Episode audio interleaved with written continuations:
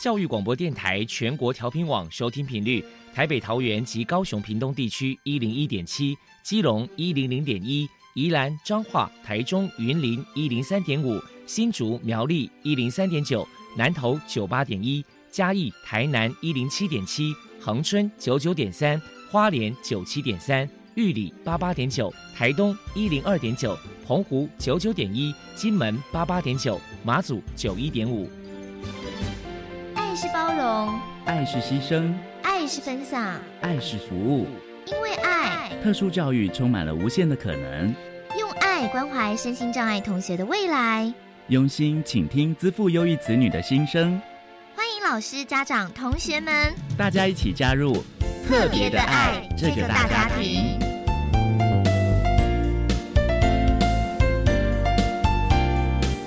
本节目由教育部学生事务及特殊教育司指导，国立教育广播电台监制，欢迎收听。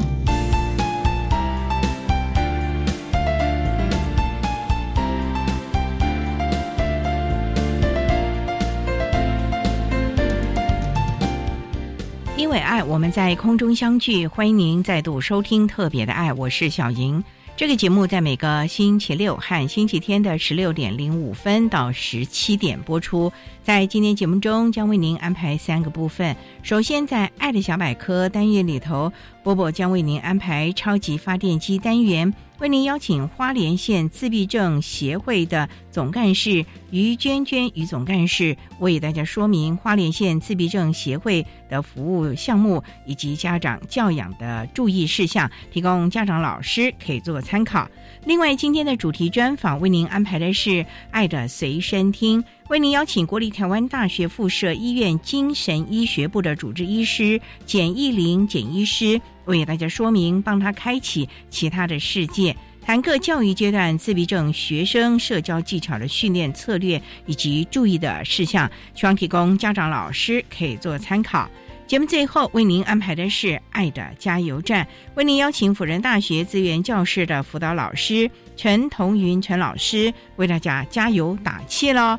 好，那么开始为您进行今天特别的爱第一部分，由波波为大家安排超级发电机单元。超级发电机，亲爱的家长朋友，您知道有哪些地方可以整合孩子该享有的权利与资源吗？不论你在哪里。快到发电机的保护网里，特殊教育网网相连，紧紧照顾你，一同关心身心障碍孩子的成长。Hello，大家好，我是 Bobo。今天的超级发电机，我们特别邀请到花莲县自闭症协会的总干事于娟娟女士来跟大家介绍协会的相关服务。首先，我们先请于总干事来介绍一下。花莲县自闭症协会成立的背景跟目的是什么？成立的背景其实就是在后山花莲这边呢，有一些自闭症患者的家长。那因为我们长期一起做疗愈啊，甚至在学校呃认识，在九十六年的时候呢，就这几位家长，大家呢都觉得从孩子的教养啊、就学呀。安置啊，种种的问题哈，大家其实除了做了经验分享之外，其实还有很多心理的忧虑啦，或者一些惶恐的不安呐，对孩子的未来啊，所以大家都有共同的这种感觉，所以那个时候呢，我们就有几位家长，总共有三十位家长，成立了花莲县自闭症家长协会。在九十九年的时候，我们正式更名做花莲县自闭症协会而正式立案。那其实成立的。目的呢，我们就是希望说，透过这个协会，我们能够协助自闭症者以及他的家庭，甚至所有身心障碍者，经由教育的学习啊，或者是作业的训练、团体活动啊等等，来提升他们的自我管理、人际关系啊，慢慢呢，能够协助身心障碍者，他们能够具备社会化的生活能力，而且希望透过我们协会，能够唤起社会大众。对自闭症以及其他身心障碍者的尊重、接纳、关怀和支持。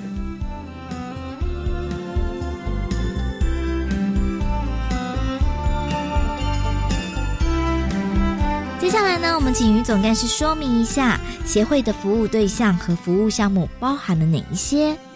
只要你家有身心障碍者，都是我们协会服务的对象啦，没有特别的限制。那当然，我们是一些自闭症家长成立的呃协会，当然针对自闭症这个部分更是我们的专业了。服务的项目哈，目前来讲，除了对所有的身心障碍的疗愈啦、就学啦、安养甚至生涯规划做咨询之外，那我们还有承接了政府部门所办的社区日间照顾作业所，提供十八岁以上身心障碍者，他们已经离开学校了。然后设立这个小型作业所呢，就是让他们每天不会因为离开学校而闲置在家里，他们可以来到我们的作业所，然后我们从礼拜一到礼拜五提供他们一天八小时的服务。除了照顾之外呢，我们还会对他们做一些简单的作业训练，以及休闲生活、记忆陶冶各种的活动，主要是让他们不会因为没有地方去或者闲置在家里而慢慢退化。另外一方面，提升他们、维持他们一些的能力，甚至提升他们一些作业的能力，看有没有机会让这些身心障碍者将来有机会进入社会的工作，或者是庇护性的就业的工作。啊，这是我们目前提供的这一方面的服务。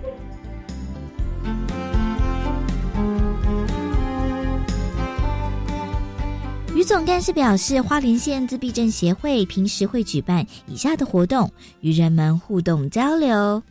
除了承办的这个日间作业设施的服务之外呢，不定期的我们会办一些专业讲师的讲座啦，或者是每一年我们都会办一些亲子旅游的活动，还有比如说家长的聚会等等，主要就是联系这一些身心障碍者的家庭，我们做一个横向的联系。那平常呢，大家借着这些活动也能够聚一聚，做一些经验的分享。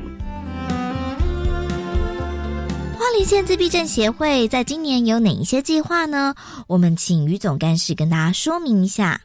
二零一九年，当然我们社区日间照顾的服务是还是会持续办理啦。像我们福星小作所的部分呢，我们今年就是计划推出一个清洁队，福星清洁队。我们小作所的学员们在我们这边接受了服务一段时间，那其实呢，我们就会针对他们的性向、他们喜欢做的事情，然后我们就组织了一个清洁队。今年一百零八年，我们可能会承接公部门的一些需要清扫的部分，然后我们清洁队就会出去做一些清洁的服务。一百零八年呢，我们还是会持续办理一些家长的讲座，或是家长支持的一些活动。那其实我们希望透过这么多年的服务，哈，我们希望所有我们服务的身心障碍者，他们能够慢慢的展现自己的自信。然后呢，我们希望陪伴更多的身心障碍者，他们能够真正的迈向所谓的自立生活。就是让他们的依赖少一点，然后能够自己完成自己生活上种种的需求，他们都能够尽量自己去完成。这是自立生活是我们最大的目标。如果民众有任何的需求或者是问题，关于花莲县自闭症协会的联络方式是：我们协会有粉丝页，我们目前正在建制我们的官网。如果要搜寻我们协会的全名呢，就是社团法人。花莲县自闭症协会，那我们也有我们的 email，email 是 u 八三三零零六五，然后小老鼠 gmail 点 com，电话是零三八三一零零六五，还有一只是八三一一三五三。您不管是透过电话，或者是 email，或者是我们的粉丝页，都可以联络到我们。请教一下于总干事，如果说家里面有自闭症的孩子，家长在教养上该注意哪些事情呢？自闭症并不全然等于智能障碍，其实有一些自闭症患者有一些很特殊的才艺，而且他们跟一般人不一样的才能呐。针对自闭症患者，我们要了解，他们并不是自我封闭。而是他们不知道如何与人沟通，所以他们基本上人际关系很差，因为他们不太懂得去跟别人沟通，所以这也是他们的一个最大的障碍。那因为他们的沟通不良，所以常常会衍生他们一些情绪的问题。然后呢，情绪的问题又导致说他的一些行为的问题。所以家里有自闭症的孩子，我觉得啦，我自己个人觉得是了解。了解他比训练他更重要，就是要先去了解他，如何跟他建立一个顺畅的沟通管道，让他能够适当的让我们去了解他的心里所想，或是他想要做什么，他的困难在哪里，可能这样子才能够让他的情绪稳定，然后才不会有衍生出很多一些不当的行为。那我是觉得家长的心态呢，就是自己的孩子有障碍的时候，我们千万不能再障碍自己了。就是要敞开心胸啊！其实家里有身心障碍的家人，并不是一件羞耻的事情。我们更要带着他走出去。所以家长的心态一定要调整，也不能太急了。其实有些家长也会有这种问题，就是会比较心急。当你了解他的时候，他有他的步调，我们是不是也调整我们的步调，配合着他？这样子的话。才能够相处，而且能够共赢。我的感觉是这样子。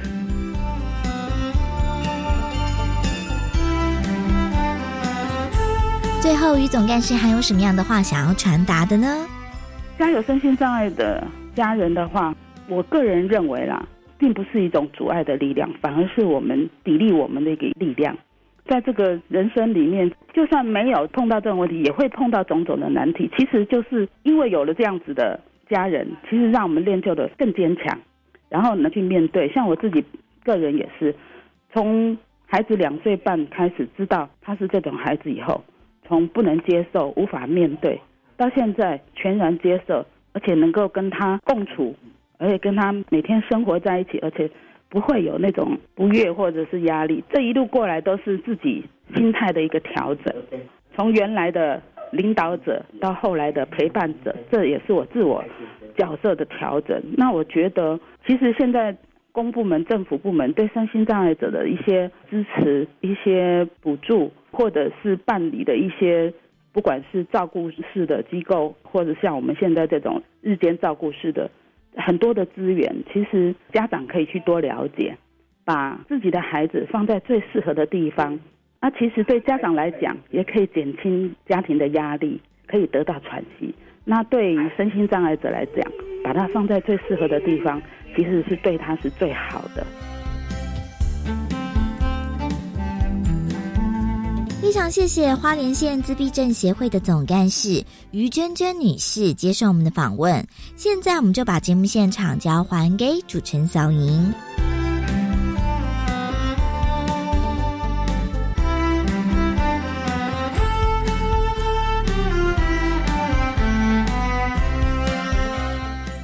谢谢花莲县自闭症协会的于娟娟总干事以及波波为大家提供了相关的资讯，希望提供家长老师可以做个参考了。您现在所收听的节目是国立教育广播电台特别的爱，这个节目在每个星期六和星期天的十六点零五分到十七点播出。接下来为您进行今天的主题专访。今天的主题专访为您安排的是《爱的随身听》，为您邀请国立台湾大学附设医院精神医学部的主治医师简义玲简医师为大家说明，帮他开启其他的世界，谈个教育阶段自闭症学生社交技巧的训练策略以及注意的事项，希望提供家长老师可以做个参考喽。好，那我们开始为您进行今天特别爱的主题专访，《爱的随身听》。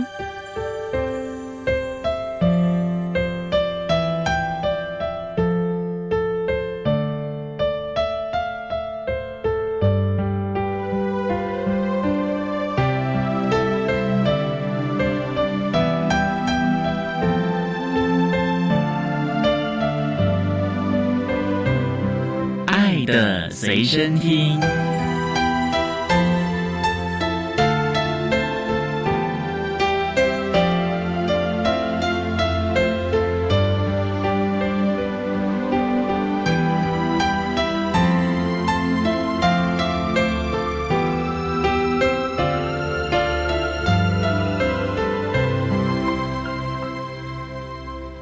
为大家邀请到的是国立台湾大学附设医学院精神医学部的主治医师简义玲简医师，简医师您好。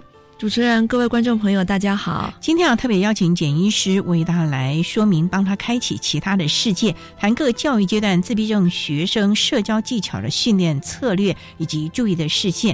那首先啊，想请教简医师，我们刚才介绍您是国立台湾大学附设医院的精神医学部的主治医师啊，请问这个精神医学部啊，大家都觉得好像有点害怕，觉得精神有问题的啦，甚至有一些疗养院呢，他好像进去之后就不能再出来的那种感觉啊，能不能为大家解惑一下啊？精神医学部其实它服务的范围很广泛，从早年比较严重的一些精神疾病，像自觉失调症啊，或是躁郁症，到一般民众都很常会遇到的焦虑症、忧郁症，甚至在儿童、青少年阶段常见的一些注意力的问题，或者说社交的问题，哈，或者说人际的困扰等等，其实都涵挂在内。所以现代人其实对精神医学的接受度也比过去要高很多，因为它其实不像我们传统所想。好像进去治疗了就出不来，或者说这个人神智有什么状况，其实没有。所以我的门诊里绝大多数外表看起来都是像正常人，只是他们各自也许有不同的困扰，比如说睡眠的困扰啊，或者容易紧张啊，或者说哎刚好最近有一些事情想的比较负面哈。其实这些轻微的状况哈，也就可以来到精神医学寻求协助。那我们协助方式有很多种，主持人有提到嘛哈，就是有这些需要的话会给药物治疗，或者说给一些心理咨商。等等，因为有很多情况还是需要药物协助的，比如说像忧郁症啊，或者说一些比较严重的焦虑症啊，因为光靠自己要去克服，其实是非常辛苦的。药物现在其实有很好的药可以协助，也是很安全，但是要在医师的处方下使用。那想请教医师，这药会不会有副作用或后遗症？你看，像像有很多的孩子，像 ADHD 的啊，家长啊或者孩子不愿意用药，就生怕有副作用啊等等。药物的种类其实蛮多。那如果以刚刚主持人提到的这个 ADHD 来讲，比较常见的药是像利他能或是思瑞等等。其实这些类型药在医师处方下使用呢，并不太有安全的顾虑哦，所以服药呢，其实。注意力会改善蛮明显，那有些家长像您提到，他会很担心哦，会不会影响到孩子的就是生长啊？对对，因为这个药太久了，五十年了所以其实已经有很多研究可以告诉我们说，它到底对。生长的影响有多大？其实也有很多研究是说没有影响，也有一些研究提到说，哦，有可能，比如说他身高可能会稍微减少个半公分，长大以后啦，半公分或一公分，所以整体来说，其实影响的幅度并不大。但是呢，在孩子每天的学习上，有这个药物协助下，他可以专心学习，然后不会拉东拉西，生活上比较不会经常挨骂。正面的效益其实是远大过我们担心的一些副作用。那像忧郁症呢，有很多人就自以为我现在不错，就自行停药。我们看在很多的学校，甚至于在社会上，有很多人就是不听医生的处方，就随便乱停药，或者是今天心情好了吃他一颗，这样子其实是没有用的吧？其实忧郁症的治疗呢，通常药物啊，它要连续吃一段时间才会有作用，所以它不像感冒药，是哎我今天不舒服，我今天吃，明天好了我就可以停药啊，所以它马上刺激不会有效，通常连续两周以上的治疗才开始会有效果，所以它其实停药呢也不是马上停就会复发，所以有些人其实会觉得，哎我停药没有比较差呀。所以我觉得我不用吃药，但是往往如果有复发体质的人，他可能隔一段时间就开始会有一些焦虑、忧郁症状出现啊。其实并不是每一个人也都需要永远服药了哈，所以到底你需要服药多久，什么时候可以停药，都是需要再跟医师做讨论的。所以这点啊，真的要厘清了，要遵照医生的嘱咐。按时的用药，而且要随时评估你用药的状况啊。好，那我们稍待啊，再请国立台湾大学附设医院精神医学部的主治医师简一林简医师，再为大家说明，帮他开启其他的世界，谈各教育阶段自闭症学生社交技巧训练的策略以及注意的事项。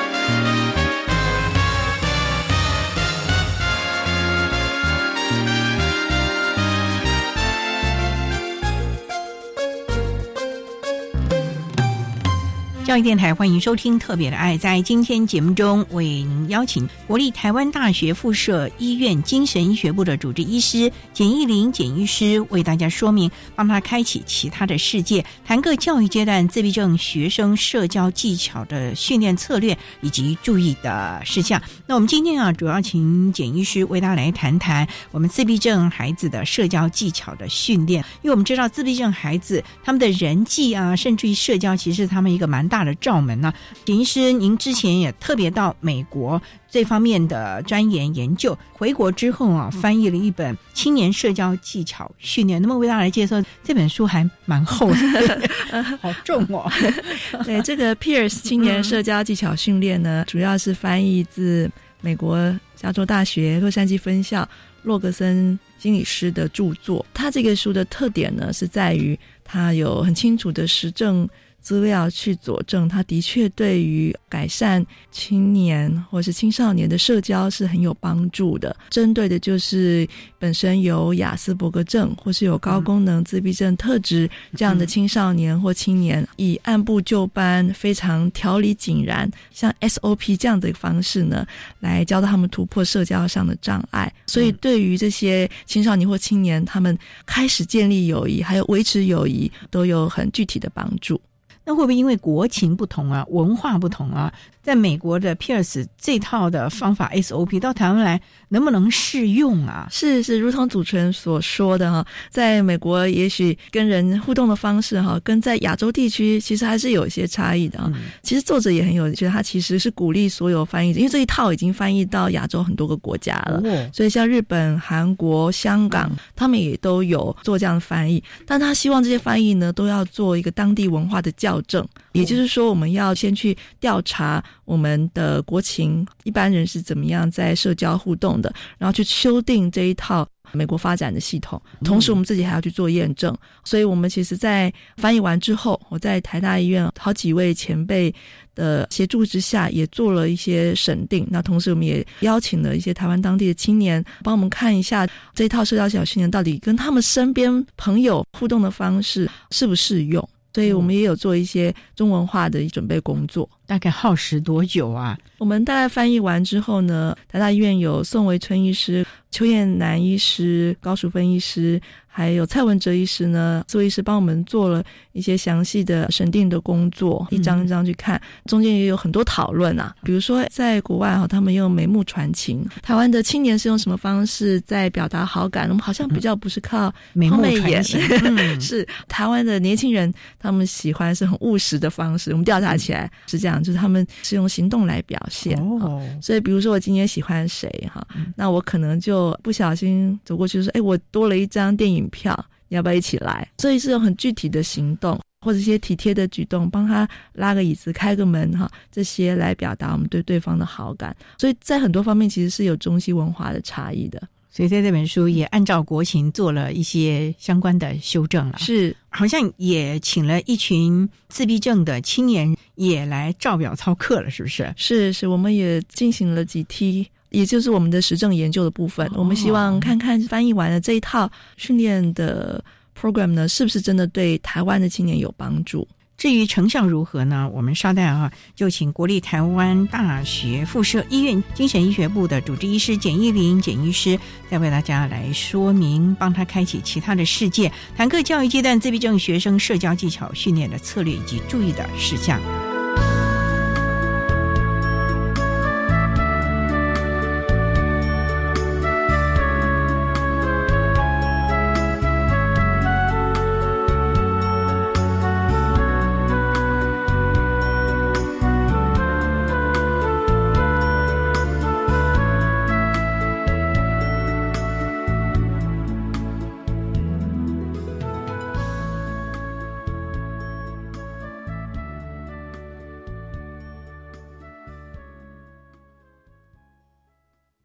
想听故事。我想燕柔姐姐说历史。燕妈妈说故事了。晚安故事屋，这里有最有趣的情境式英语学习，最精彩的亲子创作故事。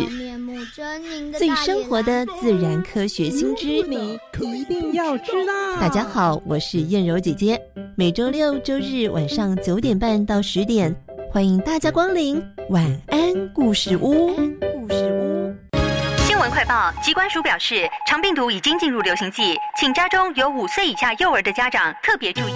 老公，你听到没？新闻说哦，说。特别是家中有感染肠病毒的幼儿，出现嗜睡、手脚无力、持续呕吐、抽搐等重症前兆病征，要迅速送医治疗。哎，那你刚回来有没有先洗手？如果没有，我可是不准你抱 baby 哦。是，老婆大人。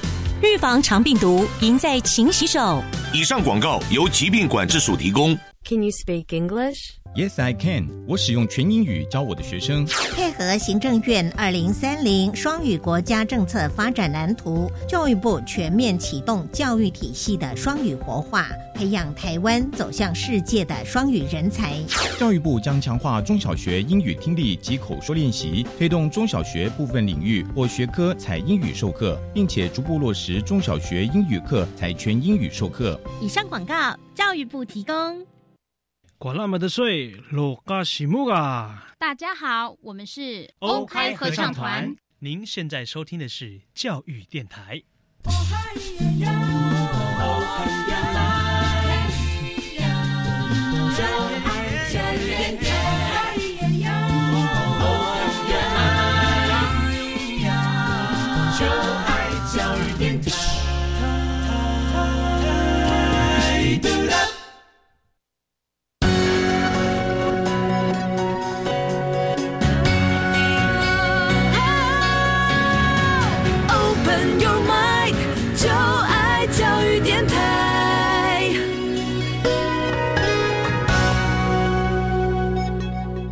教育电台欢迎收听《特别的爱》这个节目，是在每个星期六和星期天的十六点零五分到十七点播出。在今天节目中，为您邀请到国立台湾大学附设医院精神医学部的主治医师简义玲简医师，为大家说明，帮他开启其他的世界，谈各教育阶段自闭症学生社交技巧的训练策略以及注意的事项。那刚才在节目的第一部分，简医师为他简单的说明了精神医学啊，对于我们。一般人甚至于有需要协助的朋友们呢，所提供的协助，所以大家不要讳疾忌医。那另外呢，也为大家介绍了简医师呢，特别到美国啊学习，而且把这套呢翻译回中文版的 P.S. 青年社交技巧训练，谈到的是有关于自闭症孩子的社交技巧。想请教简医师，因为我们知道自闭症孩童他们的社交啊、人际关系啊、固着行为啊这些。算是他们的罩门了。那想请教，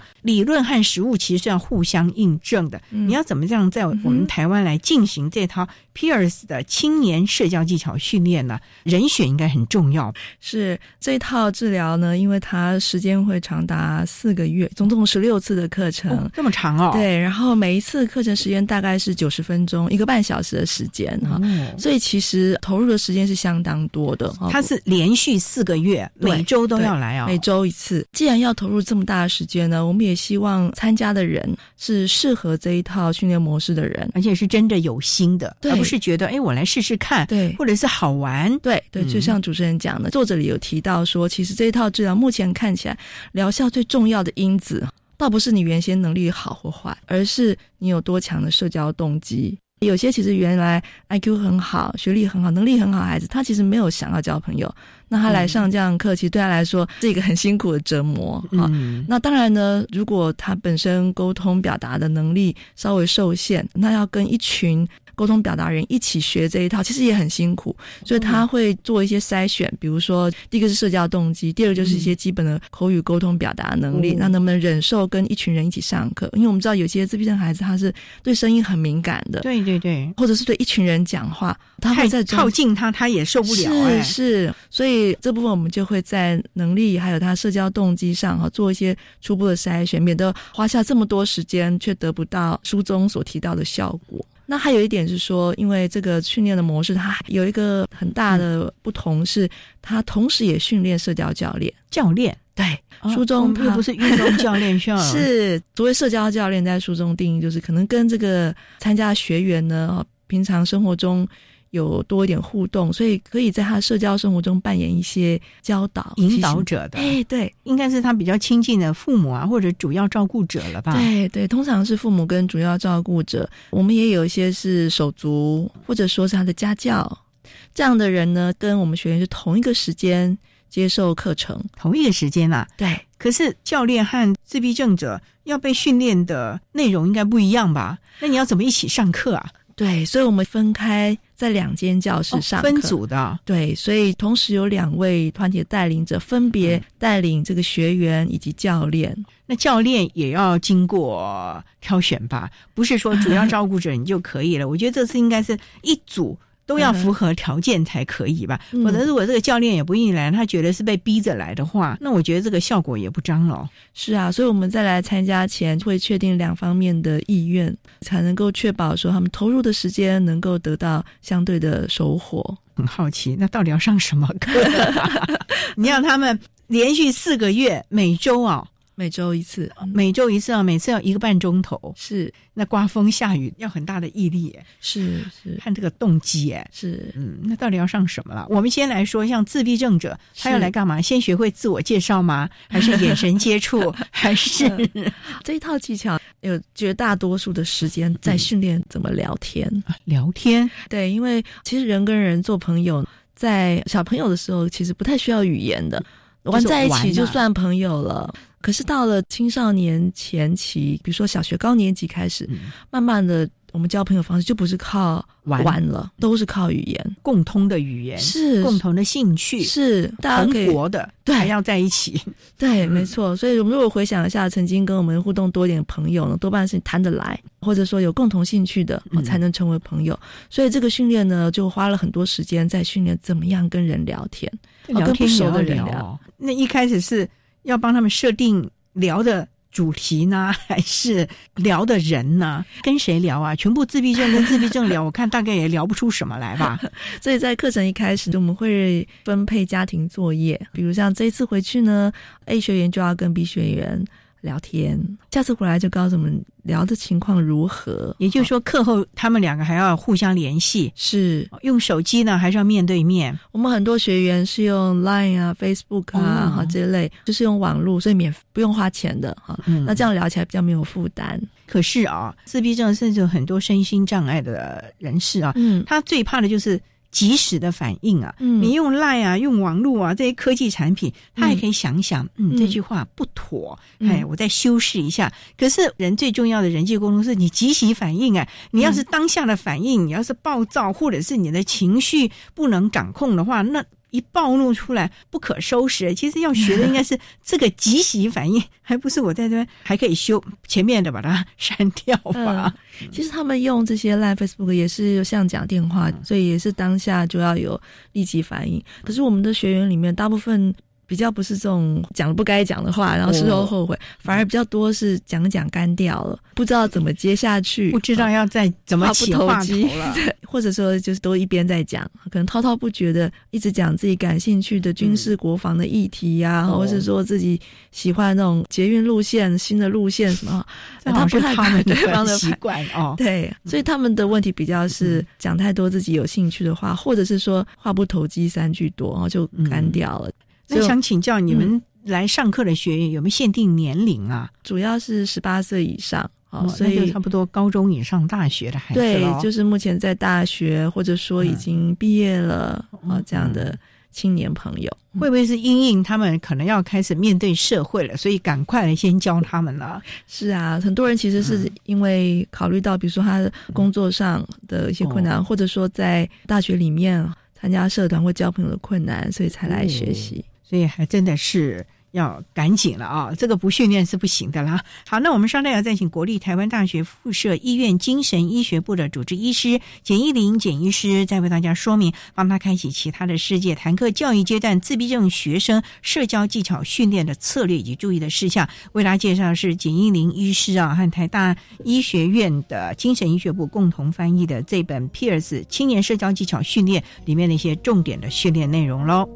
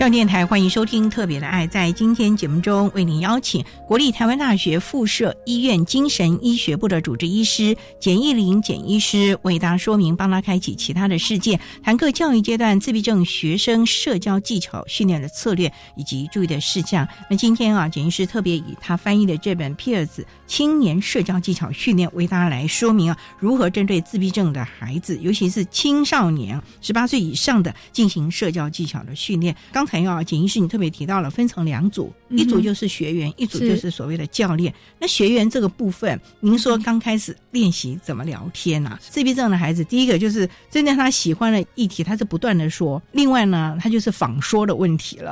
好了，那你要用这种软体，什么 Line 啊什么的。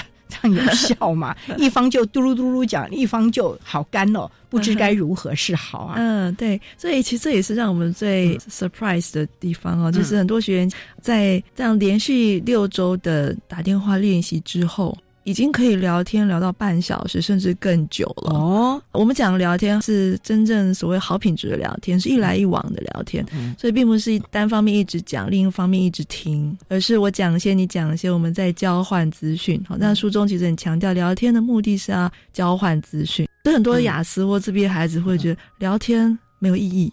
因为没什么好聊的，但是呢，我们其实让他知道说聊天是有意义的。我们在交换资讯，在了解彼此，在了解说，哎，我们有没有共同的地方，有机会能够成为朋友。所以，我们把聊天呢跟这个交朋友或者是维持友谊连在一起。那学员了解说，哦，原来交朋友是要用用这样的方法去交，所以他们会练习用书中讲的技巧，怎么样把话题延伸，怎么拓展话题。聊天说有哪些忌讳？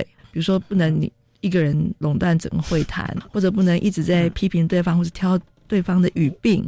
所以，透过这样练习呢，其实学员多半这方面是进步最多的，聊天的时间明显拉长。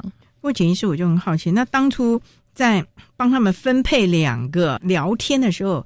有没有先筛选过什么人跟什么人呐？那这两个人这四个月十六周时间就是他们两个光聊吗？可是他将来面对社会不是永远只有这个人呐？是聊天的练习基本上 focus 在前六次，那六次就是我们作业的重点，就是你要能至少跟一位可以在聊天中练习交换资讯。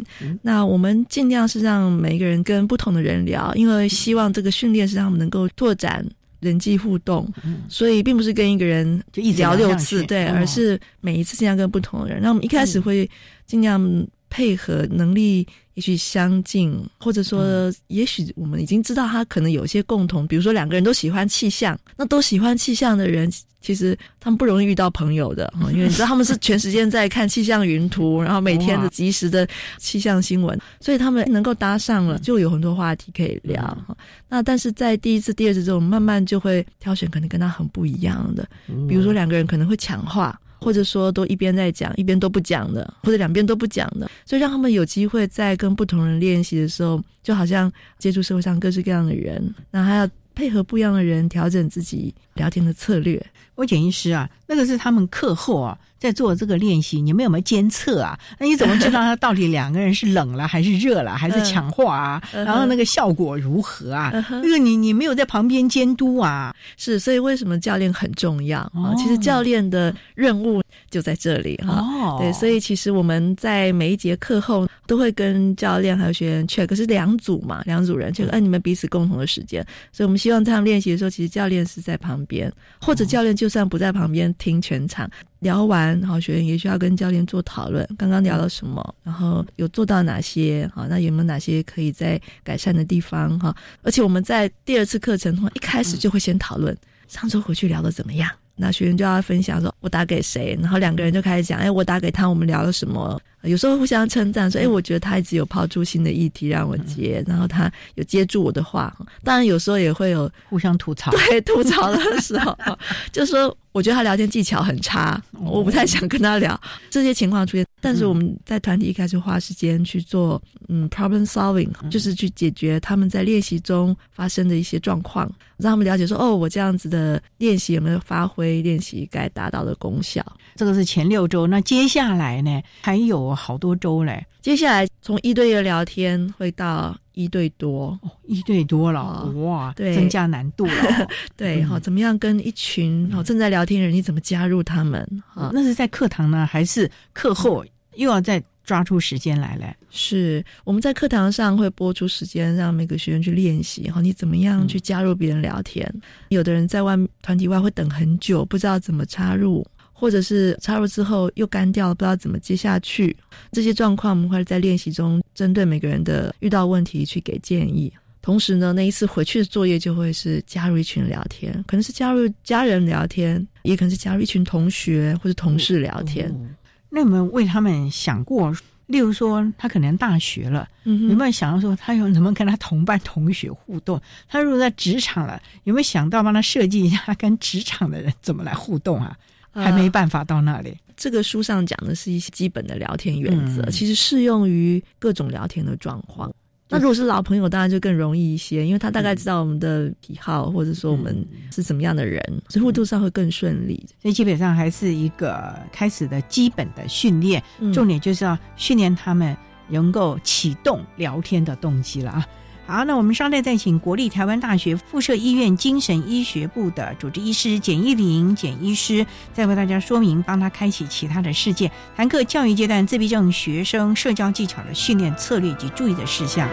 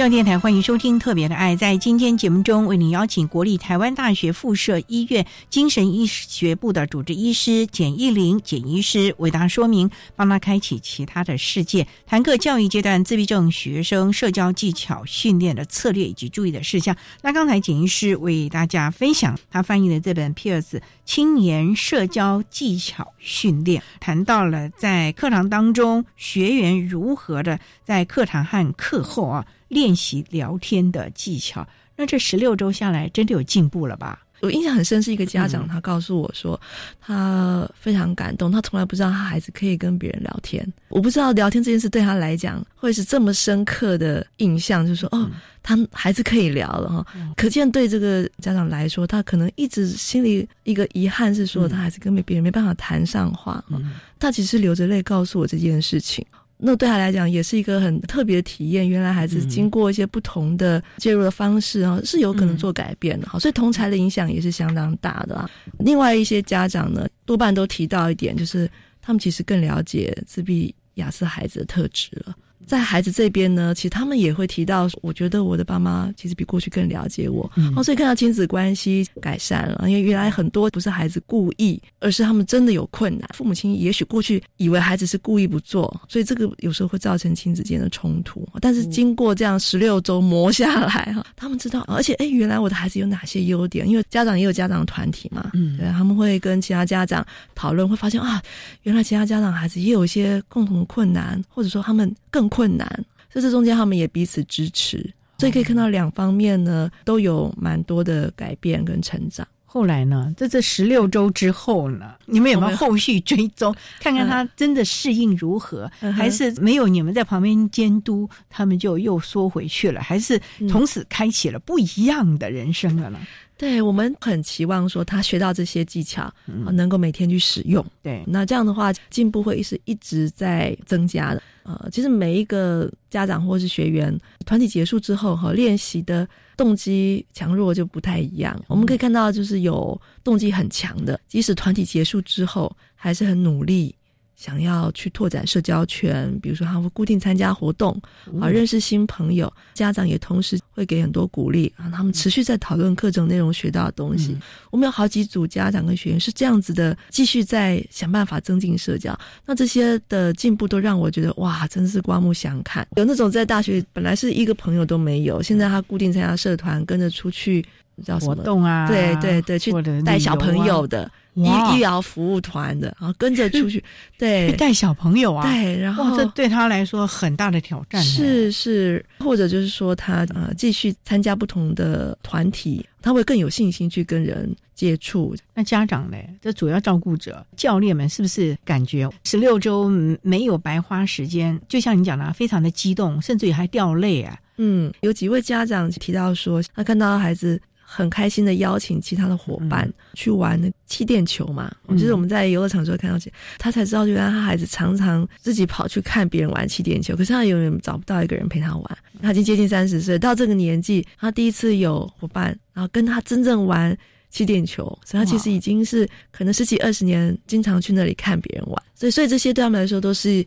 很新的体验，发现孩子的社交其实是可以改变的。当然，也是有一些结束团体之后，他了解这些，他有这些知识了，但是他比较少去使用这些技巧，那就比较可惜。因为这技巧一定是要使用才会变成自己的，所以很重要的。想请教简医师啊，花费这么多的时间啊，也请了这么多前辈啊，审定、期望协助这群自闭症，甚至于可能不是特教生。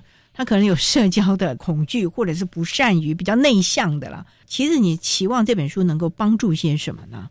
我想这本书最大的帮助应该在于让自闭或雅思的孩子了解，原来社交不是像我想象的这么难，原来是有方法可以改善他的。好，原来我还是可以做到的。因为蛮多孩子了解这些技巧之后，动机出来了。他可能在参加前，他觉得反正我也是交不到朋友，我就来听听看。但是他知道这些方法之后，他开始觉得我好像可以自己去试试看。所以我觉得这是第一个让他们开始有信心，也愿意去尝试做改变。这是我认为目前最大的功效。第二点是，我觉得在家长的部分，因为我看到蛮多家长在这个过程中更了解自己的孩子。有些家长呢。也会提到，原来孩子真正的困难在哪里？我从来都没去想。聊天做朋友，对家长来说其实不是那么难的事情，因为他天生就会。他不知道原来特殊孩子是要花这么大的力气去学一件你觉得天生自然就会这么简单的事情。他们其实更能够去同理孩子的困难。哦，这也是为什么在团体最后有很多学员很感慨，觉得他爸妈进步了。终于懂我了，所以这是我觉得这一套训练呢最有功效的两个部分。不过简医师，我也想请教，虽然这本书啊，Pierce 青年社交技巧训练，您当初是十八岁以上，有点算成年人了啊。是我们的特教老师或者是相关的专团，可不可以把它往下继续延伸？例如说高中啦、国中啦。高年级的孩子，因为您一开始就讲到说，高年就开始喜欢聊天，而不是只是玩了。这可不可以往下延伸？因为现在学校都会有什么社交技巧训练课程啊，可不可以拿来运用啊？Pierce 其实一开始是在青少年，最早在二零一二年哈推出来的时候，他是做在青少年的一些课程。不过我们有去仔细比较过青少年课程跟我们现在成人的课程，其实内容没有太大差异。哦所以实际上我们现在的这个中文版呢，大部分内容是可以适用在青少年阶段。那唯一最大的差别是在成年，我们花了四节课去谈约会。但是在青少年呢，还没有谈约会的主题，倒是谈了两个部分。第一个是运动家的风度，要有好的风度，因为青少年很多时间在球场上打球，还是会有一些这个一起互动的游戏，比如一起打 game 啊，哈，一起下棋啊，哈。那这个过程呢，怎么样胜不骄败不馁？不要嘲笑别人，也不要炫耀自己。其实很多雅思孩子是需要去学习的，所以会增加这部分课程。还有另外一个部分呢，会特别去谈到说，如果在中学阶段已经在同才里面有不好的名声，也就是说可能被贴标签了，大家都开始排斥的时候，这时候有什么方法可以去扭转全面的局势？所以在青少年版本里面，哈，是特别去强调这两个内容，这个是在青年版所没有的。那除了这个以外呢，这样内容在青少年跟青年是相通的，这也提供我们的家长老师呢可以做个参考了。那今天呢，我们也非常的谢谢国立台湾大学附设医院精神医学部的主治医师简义林简医师为大家说明了，帮他开启其他的世界，谈课教育阶段自闭症学生社交技巧的训练策略以及注意的事项。主要为大家介绍是简义林医师呢特别翻译的这本《Peers 青年社交技巧训练》，帮助自闭症。类群与社交困难者建立友谊，我们也提供家长、老师们这个最新的资讯了。那今天非常谢谢简医师的说明，谢谢您，谢谢主持人，谢谢大家。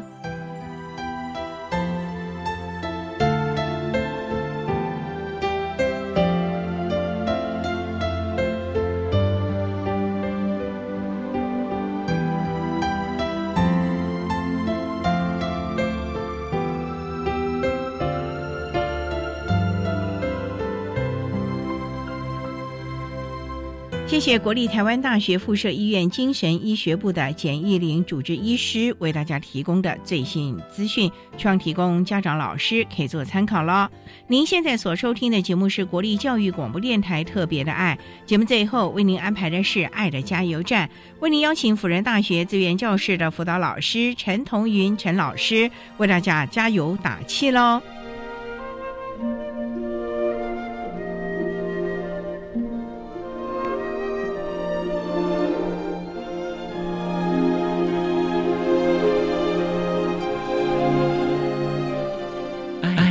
加油站。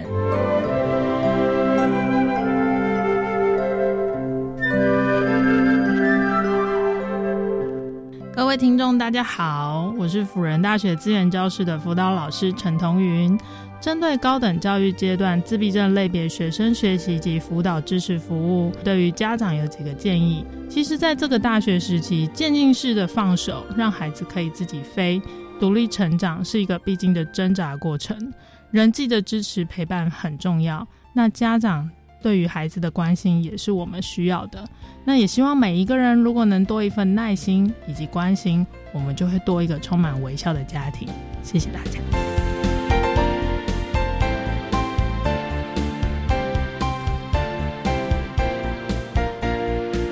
今天节目就为您进行到这了，感谢你的收听。在明天节目中，为您邀请辅仁大学资源教室的辅导老师陈彤云陈老师，为大家分享谨慎找出应应的方法，谈高等教育阶段自闭症学生支持服务的重点以及注意的事项，希望提供家长老师可以做个参考了。感谢你的收听，也欢迎你明天十六点零五分再度收听特别的爱。我们明天见了，拜拜。